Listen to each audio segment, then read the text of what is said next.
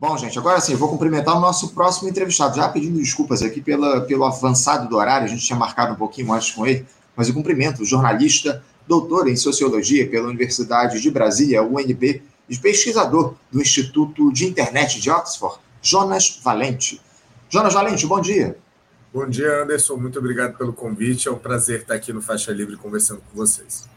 Prazer é nosso, Jonas, contar aqui com a sua participação no nosso programa. Muito obrigado por você ter atendido ao nosso convite para fazer esse diálogo importantíssimo a respeito de um tema que tem feito parte da realidade do país ao longo desses últimos anos, com a ascensão da extrema-direita, não é, Jonas? Que é justamente a desinformação. Um fenômeno, essa extrema-direita é um fenômeno que se deu também em diversas partes do mundo, inclusive elegendo presidentes da República. A gente conhece muito bem essa história, né, Jonas? Agora, os esforços para combater essas perigosas fake news têm se ampliado por parte da institucionalidade aqui no nosso país. E a gente ficou sabendo aqui no programa, o Jonas, que o Conselho, o Conselho de Comunicação Social do Congresso Nacional realizou uma audiência pública na última segunda-feira para debater justamente esse tema da desinformação, que é mais que fundamental para o país, e parece que você teve presente a esse encontro, não é isso, Jonas? Eu já vou te perguntar logo, sem mais delongas, o que é foi debatido nessa audiência pública, Jonas? Quem é que participou desse encontro? O que é que foi produzido a partir dessa reunião lá em Brasília? Jonas, explica aqui para os nossos espectadores, por favor. Obrigado, Anderson. E eu acho fundamental que Faixa Livre abra espaço para esse tema que é chave. Né? Essa é uma preocupação não só no Brasil, no Brasil desde muito tempo. A gente, e aí é sempre importante lembrar isso, né? O nome, hoje a gente fala em desinformação, mas no fundo a gente está falando de mentiras, de manipulação, algo que não é novo não é novo, existe desde que a política existe. Quem é brasileiro e acompanha a eleição lembra de panfletos apócrifos, ou mesmo nos meios de comunicação tradicionais, né? Tem exemplos inúmeros aí, desde a Globo chamando de o, o ato das diretas já é, de, um, de uma festa de aniversário da cidade de São Paulo, publicação de ficha falsa da ex-presidente Dilma Rousseff. Então é sempre importante a gente lembrar que a mentira e a manipulação, que hoje a gente chama de desinformação, né, com a intenção de provocar dano, não um erro. É, fundamental aí é entender uma mentira construída de maneira organizada para provocar dano ou para obter alguma vantagem. Isso sempre existiu. Qual que é a novidade dos últimos anos? Você já colocou, Anderson. Né? A gente tem segmentos organizados da sociedade que passam a produzir isso de maneira coordenada, especialmente no caso da extrema-direita, que entendeu que a desinformação é um instrumento chave para fazer a sua disputa política, não só no Brasil. Né? Tanto que a gente vê claramente o Brasil importando táticas da extrema-direita dos Estados Unidos, né? aplicando ali o que foi feito no caso do Trump e outros grupos de extrema-direita em Portugal, na Argentina, no Uruguai, também repetindo o que é feito nos Estados Unidos, o que é feito no Brasil. Então, a extrema-direita se organiza internacionalmente, é, na América Latina, na Europa, também em outras regiões do mundo, na, na América do Norte, obviamente. E por que a extrema-direita tem sido tão bem sucedida? Porque agora nós temos uma novidade que não é mais um ecossistema midiático, somente com rádio, televisão e imprensa mas sim com plataformas digitais que funcionam numa lógica que é quase uma espiral, né? Então essas plataformas elas coletam os nossos dados e infelizmente a gente muitas vezes depende delas, como é o caso de da plataforma que a gente usa aqui para esse programa ou de mecanismos de busca que a gente precisa quando a gente vai buscar uma informação, né? Só que o custo disso é essas plataformas coletam uma quantidade absurda e abusiva dos nossos dados e para fazer isso, elas mantêm a gente engajado o tempo inteiro. E o que, que mantém a gente engajado o tempo inteiro?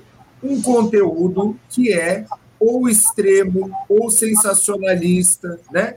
E isso é uma coisa que pega até os mais avisados. Né? Às vezes você vê uma manchete ali que você não sabe muito bem, morreu não sei o quê, e aí você sempre tem aquelas palavras chamativas, né? E isso vem sendo explorado pela extrema-direita, mas não só, né? A partir desse modelo de funcionamento das plataformas, E as plata plataformas funcionam assim porque elas ganham dinheiro com isso.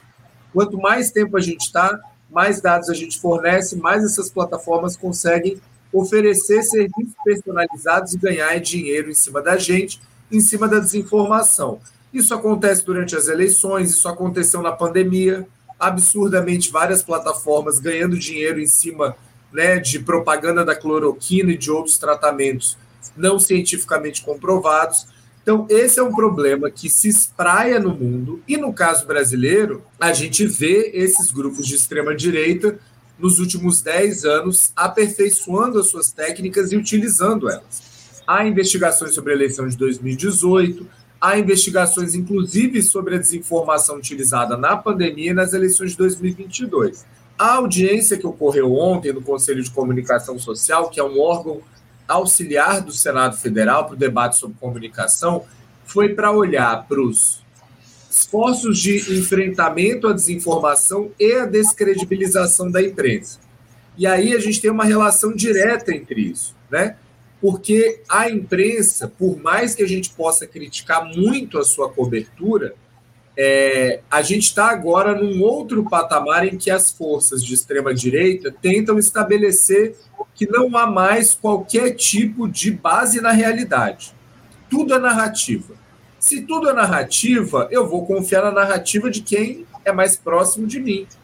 Né? Ou seja, o céu não é azul, não existe capitalismo, né? É, não existe desigualdade, é tudo uma narrativa. Então, se é tudo uma narrativa, deixa eu olhar aqui o meu candidato, o influencer que eu gosto, porque essa é a pessoa que vai trazer a narrativa que é, então, a verdade. Né? No debate, e aí, isso não quer dizer que antes desse momento não houvesse manipulação, e a gente sempre questionou a manipulação. O Faixa Livre está no ar há tanto tempo e já debateu tantas vezes a manipulação midiática. Mas agora a gente entra num outro patamar. Primeiro, pela disseminação disso, e segundo, pela maneira como as redes sociais enterram o debate público e fragmentam o debate público. Então é diferente de eu discutir um editorial, uma cobertura do Jornal Nacional, do Jornal da Record, do Globo, da Folha de São Paulo, que todo mundo viu e pode criticar. É uma coisa que eu nem sei que o meu amigo, que o meu colega, que a minha família está recebendo. Porque está recebendo de maneira direcionada, de maneira personalizada, ou está recebendo pelo WhatsApp, pelo Telegram. Então, isso piora o quadro absurdamente e é por isso que a gente precisa ter respostas específicas para esses novos problemas. Né? Um problema-chave, como eu comecei a colocar aqui, que é o que a audiência se debruçou, é como que você dá sustentabilidade a um bom jornalismo. E aí eu sempre reforço, bom jornalismo é um jornalismo plural, um jornalismo feito não só pelas grandes corporações, uhum. um jornalismo que é, estimula, tem parâmetros éticos, estimula a diversidade, garante a pluralidade, diversidade de representações é, e de atores. Mas antes de chegar nisso, eu só queria fazer uma pequena nota importante que é: a gente está hoje no Brasil com grandes chances de aprovar um projeto de lei que pode dar respostas não a todos os problemas, mas a boa parte deles. Uhum. Esse projeto de lei que ficou conhecido como PL das fake news, né? Isso. É o projeto de lei número 2630, foi aprovado no Senado já e agora está em debate na Câmara. O que, que ele traz? Ele traz, na verdade, esse nome PL das fake news é muito ruim, porque ele é muito mais amplo que isso. Ele é uma lei de liberdade, responsabilidade e transparência das plataformas. Então, o que seria liberdade? É promover a liberdade de expressão dos usuários. Hoje, se a rede que está transmitindo esse programa quiser derrubar o programa, você nem sabe por que, que você foi derrubado. Sim. Não necessariamente você vai conseguir botar o programa no ar de novo. E o recurso não vai funcionar direito. Então, infelizmente, as pessoas, os usuários de internet, são reféns das plataformas. Para que você tenha liberdade de expressão efetiva, os usuários têm que ter garantias, aquilo que a gente chama de devido processo seja, eu ser notificado quando tem alguma moderação de conteúdo ou da minha conta, que eu possa recorrer a isso, né? que eu possa, inclusive, questionar se a plataforma não haja contento. O projeto traz uma série de regras nesse sentido. É, responsabilidade. Há um debate enorme sobre qual deve ser a responsabilidade dessas plataformas? Porque elas não são neutras. Isso já está óbvio. Essas plataformas, elas organizam como a gente recebe os conteúdos. Uhum. Né? Mas se eu der uma responsabilização que é assim, eu vou responsabilizar as plataformas por tudo o que acontecer, isso tem um risco de que as plataformas vão sair derrubando o conteúdo, todos os conteúdos. Então, por exemplo, faixa livre está fazendo um debate aqui que a extrema-direita vai se organizar para denunciar no YouTube. Então, o YouTube, de começo, vai derrubar o programa do Faixa Livre. Uhum. Não é isso que a gente quer. Então, a gente tem que equilibrar o direito, a, a responsabilização das plataformas com a garantia da liberdade de expressão. Então, o que, que o projeto traz? Que as plataformas podem ser responsabilizadas em determinadas situações, quando elas ganham dinheiro, quando elas se omitem na adoção de medidas estruturantes para combater a desinformação. E aí não é moderação de conteúdo individual. Não é moderação de conteúdo individual, né? Ou seja, o projeto de lei não vai entrar se o Facebook, o YouTube, o Google tiraram o conteúdo X ou Y. Não é um papel.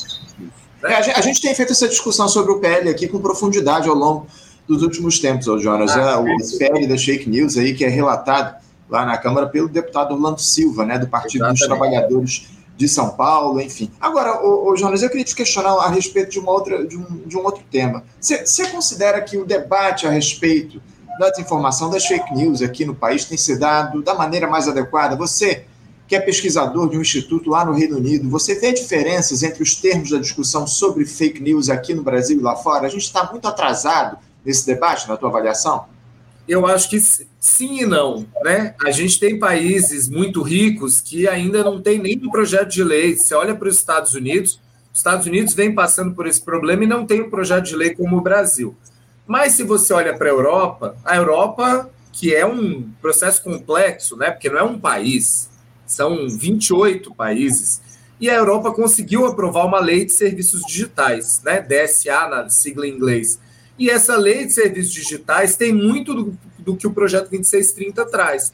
Então, mecanismos de devido processo, né, responsabilização das plataformas em determinados aspectos, olhar, como eu falei, para as medidas estruturais, eles criam um conceito, pode ser um palavrão, mas eles usam um conceito chamado risco sistêmico. O que, que esse palavrão quer dizer? Quando uma plataforma permite publicidade da cloroquina numa pandemia, isso é um risco sistêmico, porque significa que a gente vai ter pessoas deixando de usar o tratamento que as organizações de saúde indicam para acreditar numa produção que não se sabe qual é. Quando uma plataforma né, é, permite desinformação numa eleição, isso é um risco sistêmico. Quando uma plataforma permite que um golpe de Estado ou uma tentativa de golpe de Estado seja transmitida livremente, organizada livremente, isso traz um risco sistêmico. Então, a gente precisa combater aqui essas questões-chave. E, por fim, o projeto traz obrigações de transparência, que é algo que a lei dos serviços digitais na Europa também coloca. E o que, é importante a gente olhar para a realidade europeia? Que a Europa apostou inicialmente, lá no, na segunda metade dos 2010, numa regulação mais, a gente chama de corregulatória, ou seja, você dá mais espaço para as plataformas agirem e só observa se elas estão agindo direito. Não adiantou. E não adiantou porque a gente, as plataformas não estão preocupadas em combater a desinformação. Eu tive a oportunidade de escrever um livro junto com as jornalistas Bia Barbosa e com a professora Helena Martins da UFC, um livro que foi publicado pelo coletivo Intervoz pela editora Multifoco, em que a gente analisou as medidas das plataformas e a gente viu que elas, primeiro, são fragmentadas. Segundo, você não consegue encontrar. Terceiro, só acontecem quando as plataformas são pressionadas publicamente. E na prática não funcionam. Então, se não dá para depender das plataformas, porque não dá para depender do mercado para resolver os problemas da população, você precisa ter a regulação. E aí, por um lado, a gente não tem que importar o que vem de fora, mas, por outro lado, boas experiências, como é o caso dessa lei de serviços digitais, é importante que a gente traga sim para o Brasil.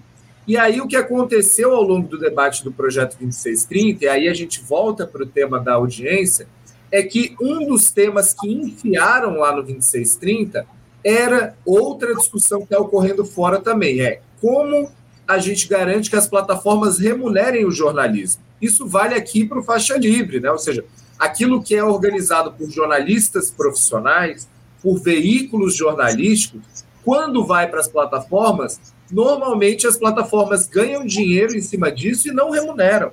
Né? Não estou falando do modelo de publicidade ou do modelo de Pix como tem aqui. Eu estou falando, por exemplo, se alguém procurar programa faixa livre, entrevista, Vera, Jonas, Lígia, e achar lá no Google ou no Bing ou qualquer outro buscador o link tiver uma publicidade, esse buscador está ganhando dinheiro com aquela publicidade em cima do seu conteúdo.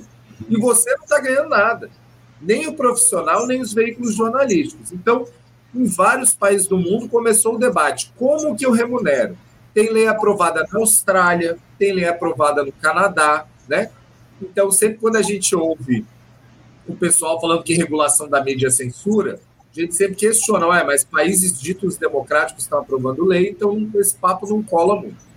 E aí o debate saiu desse projeto do 630 e foi para um outro projeto da deputada Jandira Fegali, do PCdoB do Rio de Janeiro, que era um projeto sobre a reforma da Lei de Direitos Autorais.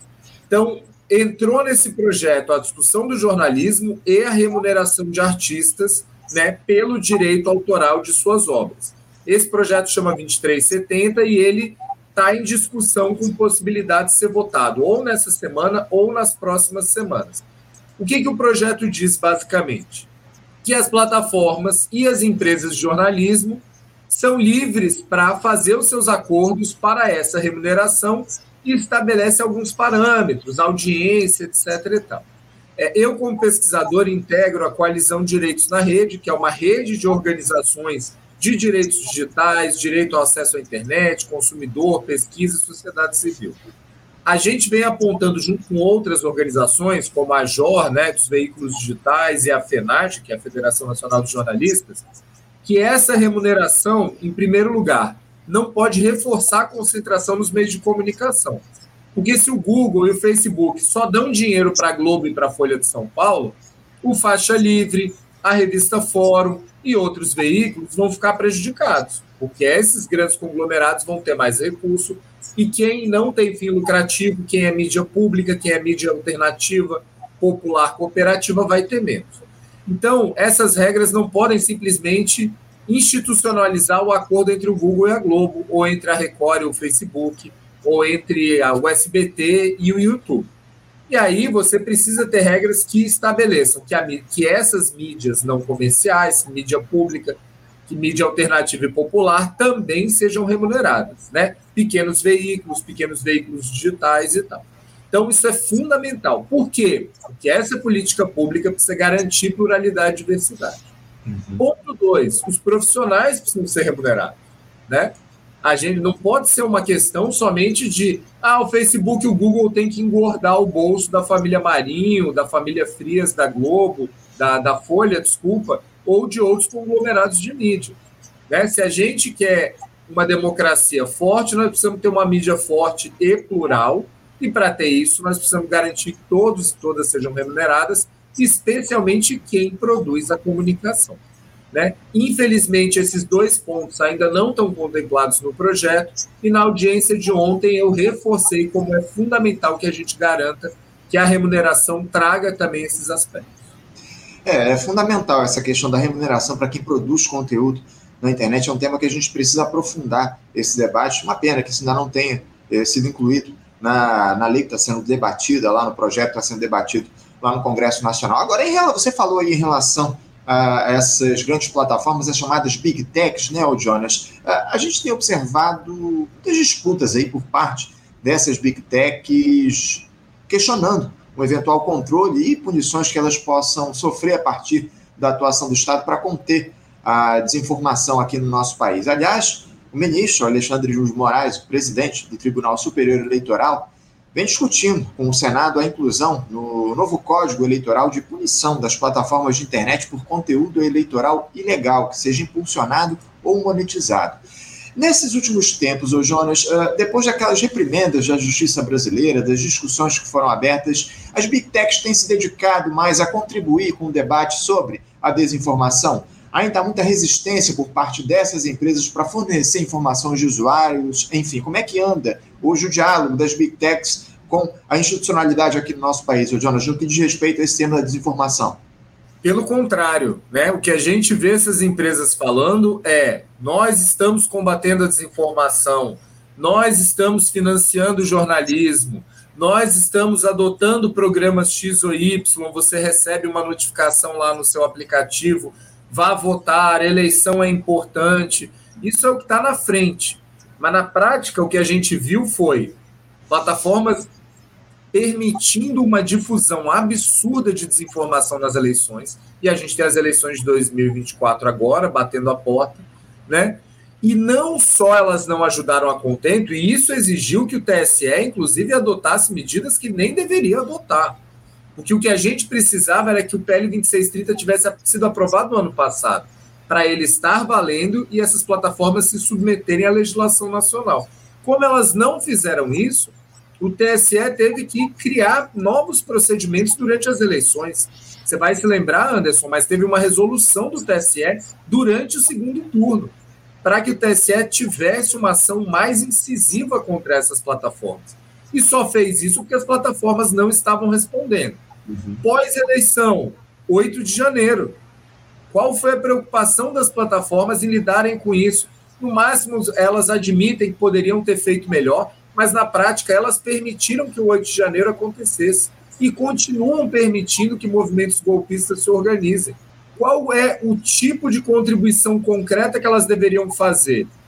Não embarrear o PL 2630. O que a gente viu foi o oposto.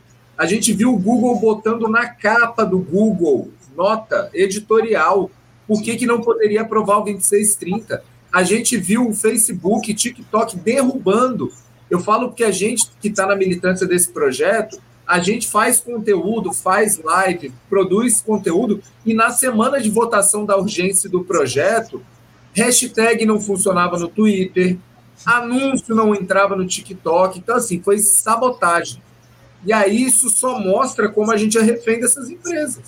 Né? Ou seja, essas empresas, no momento que é algo que afeta os seus interesses, elas simplesmente sabotam qualquer tipo de visão alternativa.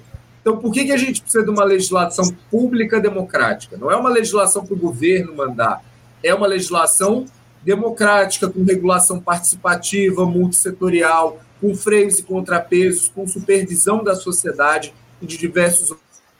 Jonas, é, parece que houve um pequeno travamento. Você, você pode retomar a tua fala, por favor. Estou de volta. Você me ouve agora, Anderson? Ouço, ouço bem.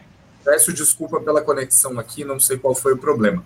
O que eu estava colocando é, para encerrar, que as plataformas não só não têm ajudado, como têm atrapalhado muito, e a democracia brasileira não pode ficar refém delas. Não pode, não pode. Acima de tudo, a gente precisa estabelecer uma legislação que coloque as coisas no rumo, acima de tudo. Uh, o, o, Jonas, para a gente encerrar aqui o nosso papo, uh, eu, eu, tava, eu fiquei sabendo que seria mobilizada aí lá no Supremo Tribunal Federal uma comissão que trataria de propostas para fazer o controle, a desinformação aqui no nosso país. É, você sabe se essa comissão foi de fato criada lá no STF? A quantas anda o trabalho dela? E outra, o STF está comprometido de fato com esse debate, levando-se em conta as liberdades individuais dos cidadãos brasileiros? Eu te confesso que todo tipo de discussão que parte do Supremo me assusta, ô Jonas, mas como é que anda aí esse debate lá no STF? Não, o STF tem, vários ministros têm se dedicado a isso, né? especialmente o ministro Alexandre de Moraes, o ministro Gilmar Mendes tem escrito artigos, mas é fundamental lembrar que o papel do STF é julgar a constitucionalidade das coisas. Né? Quem tem que definir as regras de combate à desinformação é o parlamento no âmbito legal, o executivo na política pública e o conjunto da sociedade.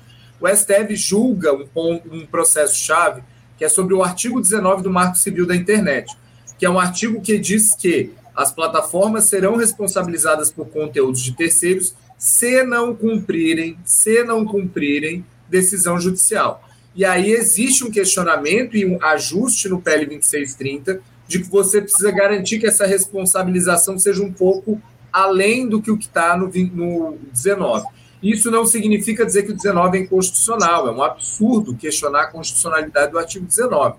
Mas quem tem que debater isso e resolver isso é o parlamento, uhum. porque é um ajuste na legislação e não o Supremo Tribunal Federal. Então, o Supremo Tribunal Federal não deve legislar desse ponto de vista. O que o judiciário pode fazer, né, é o TSE no momento em que define procedimentos infralegais para as, para as eleições. E o TSE, a cada ano anterior à eleição, ele faz regramentos.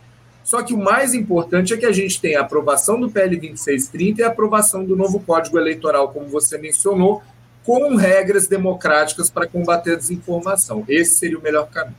Jonas Valente, a gente espera, acima de tudo, que esse debate a respeito das fake news, da desinformação aqui no país avance, que a gente consiga estabelecer uma legislação que puna os responsáveis aí por toda, por toda a distribuição de fake news aqui no nosso país, acima de tudo também que remunere os produtores de conteúdo. É uma discussão que, ao que tudo indica, ainda vai dar muito pano para manga, mas a gente acredita e espera que isso seja feito com a responsabilidade que o tema merece aqui no nosso país. Eu quero agradecer, Jonas, a tua participação aqui no Faixa Livre. Muito obrigado por você esclarecer todas essas questões aqui para a gente. Em breve, a gente certamente vai voltar a dialogar sobre esse tema que está no topo das discussões aqui no nosso país. Muito obrigado, Jonas. Um bom dia para você, um abraço. Obrigado, Prazer conversar contigo. Tchau. Um abraço, até a próxima. Conversamos aqui com o Jonas Valente, o Jonas que é jornalista, doutor em Sociologia pela Universidade de Brasília, a UNB, e pesquisador do Instituto de Internet de Oxford. Tratou com a gente a respeito desse tema das fake news, da desinformação aqui no país. É sempre importante a gente tratar, trazer esses debates, essas discussões aqui para o nosso programa, ainda mais sobre um tema que está aí, é, enfim, no, no, centro dos debates aqui ao longo desses últimos tempos, com o avanço da extrema-direita, não só no Brasil, vocês sabem bem, no mundo inteiro, nessa retórica extremista tem avançado e a gente faz o combate e faz as discussões aqui com profundidade no nosso programa. Você, ouvinte do Faixa Livre, pode ajudar a mantê-lo no ar. Faça sua contribuição diretamente na conta do Banco Itaú, agência 6157, conta corrente 99360, dígito 8. Esta conta encontra-se em nome do Sindicato dos Professores do Município do Rio de Janeiro e região, o Simpro Rio, uma das nossas entidades patrocinadoras, mas seus recursos são destinados exclusivamente para o financiamento do nosso programa. Você pode fazer sua doação de qualquer valor, utilizando também a nossa chave Pix, que é ouvinte@programafaixalivre.com.br. Sua contribuição é fundamental para a manutenção desta trincheira progressista no ar.